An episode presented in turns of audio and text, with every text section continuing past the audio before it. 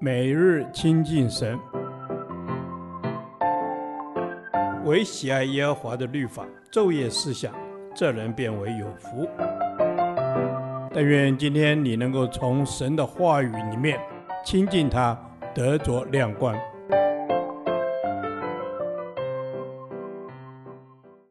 彼得后书第五天，彼得后书二章十七至二十二节，信徒应避免重蹈败坏。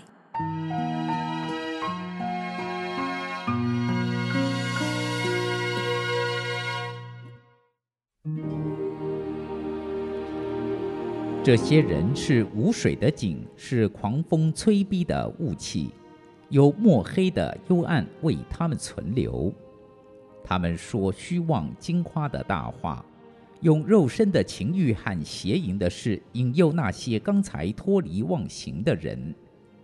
他们应许人得以自由，自己却做败坏的奴仆，因为人被谁制服，就是谁的奴仆。倘若他们因认识主，救主耶稣基督得以脱离世上的污秽，后来又在其中被缠住、制服，他们幕后的景况就比先前更不好了。他们晓得易路，竟背弃了传给他们的圣命，倒不如不晓得为妙。俗语说的真不错：“狗所吐的，它转过来又吃。”猪洗净了，又回到泥里去滚。这话在他们身上正合适。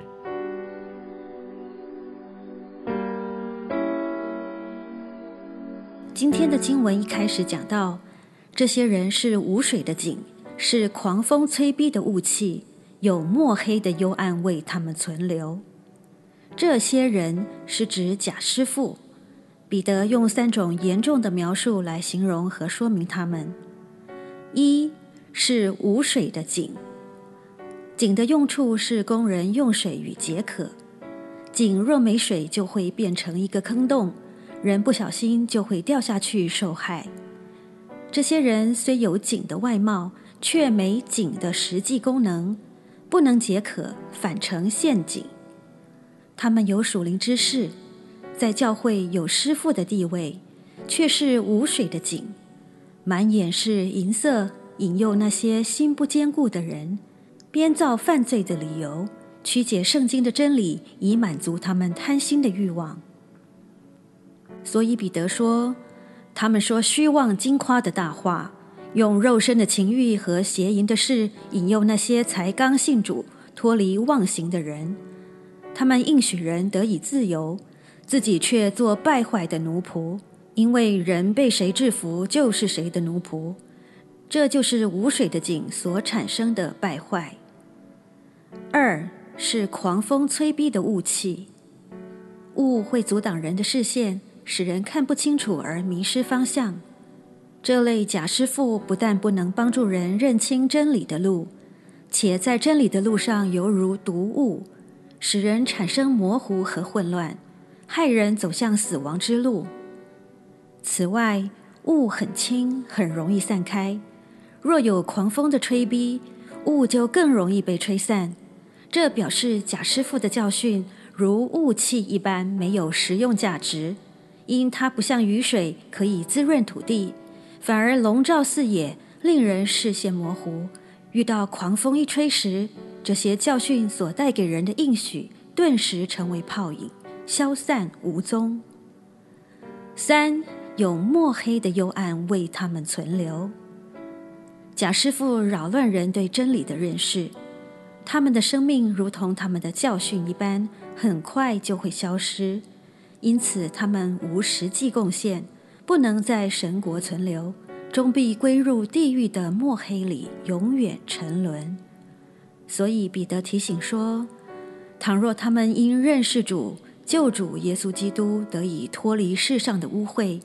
后来又在其中被缠住、制服，他们末后的景况就比先前更不好了。他们晓得义路，竟背弃了传给他们的圣命，倒不如不晓得为妙。最后，彼得很感慨地引用箴言二十六章十一节：“狗所吐的，它转过来又吃。”与当时的俗语“猪洗净了又回到泥里去滚”来形容这些假教师与他们的跟随者，好像猪狗一般，不能辨别干净与污秽。所以，我们身为主的信徒，应该谨慎，避免重蹈假师傅与假教师的覆辙。亲爱的主，因你宝血洁净我，使我脱离罪的污秽；因你的圣名引导我走义路。教导我避免重蹈假师傅与假教师的败坏，我愿照着你的圣洁与真理而活。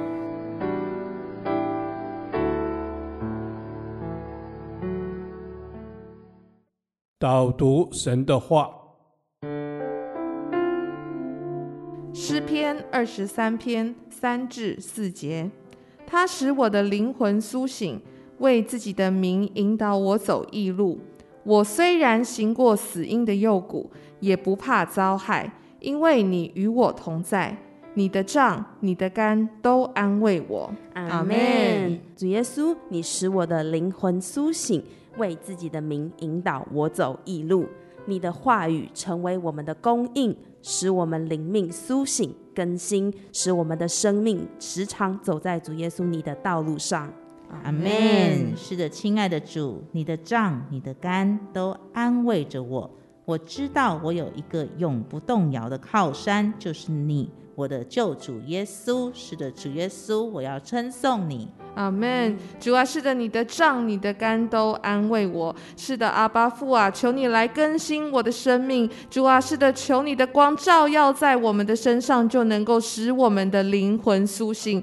主啊，帮助我们要紧紧跟随你的引领。主啊，是的，一生走在你的道路当中。阿门。主耶稣帮助我们一生走在你的道路当中，虽然我们经过高山低谷，但是我们不害怕，因为主耶稣你与我们同在。阿门。是的，主，我们宣告你与我们同在。主啊，谢谢你赐下流传久远的圣经话语，让我们能够灵魂苏醒，让我们即使是在幽暗之中，仍然能够靠着你的话，没有任何的惧怕。阿门。主啊，是的，倚靠你，我们就不致惧怕。主，因为你就是我们的避难所。当我们软弱的时候，我们呼求你的名。主啊，是的，你必要引领我们，你必要带领我们到主啊，在你的光中，我们得享平安，得享祝福。阿门。在主的光中，我们得享平安，得享祝福。主耶稣，你成为我们的安慰，成为我们的保障，是我们随时的帮助。阿门。是的，主耶稣，你是我们随时的帮助。主啊，如今活着的不再是我自己，因为你与我同在。我或睡或醒，你都没有离开。主耶稣，你是我的唯一。祷告是奉耶稣基督的圣名求。阿门。耶和华，你的话安定在天，直到永远。愿神祝福我们。